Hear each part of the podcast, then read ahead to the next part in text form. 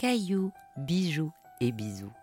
Dans ce rendez-vous avec les bijoux anciens de Caillou Paris, ce n'est pas le caillou qui fait le bijou, mais l'histoire.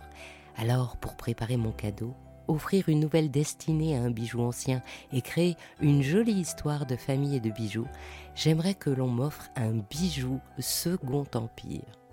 J'adore cette époque, que l'on appelle aussi Napoléon III, parce que l'impératrice Eugénie avait ressuscité le grand style, les immenses robes et les nœuds, les antiques et les gravures, les camées et les trembleuses.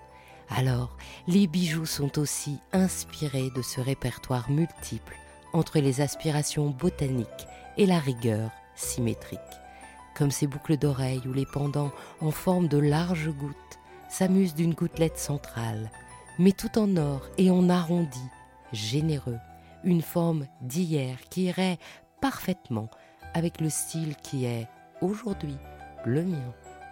Rendez-vous dès demain pour une nouvelle histoire de cailloux, de bijoux et des bisous.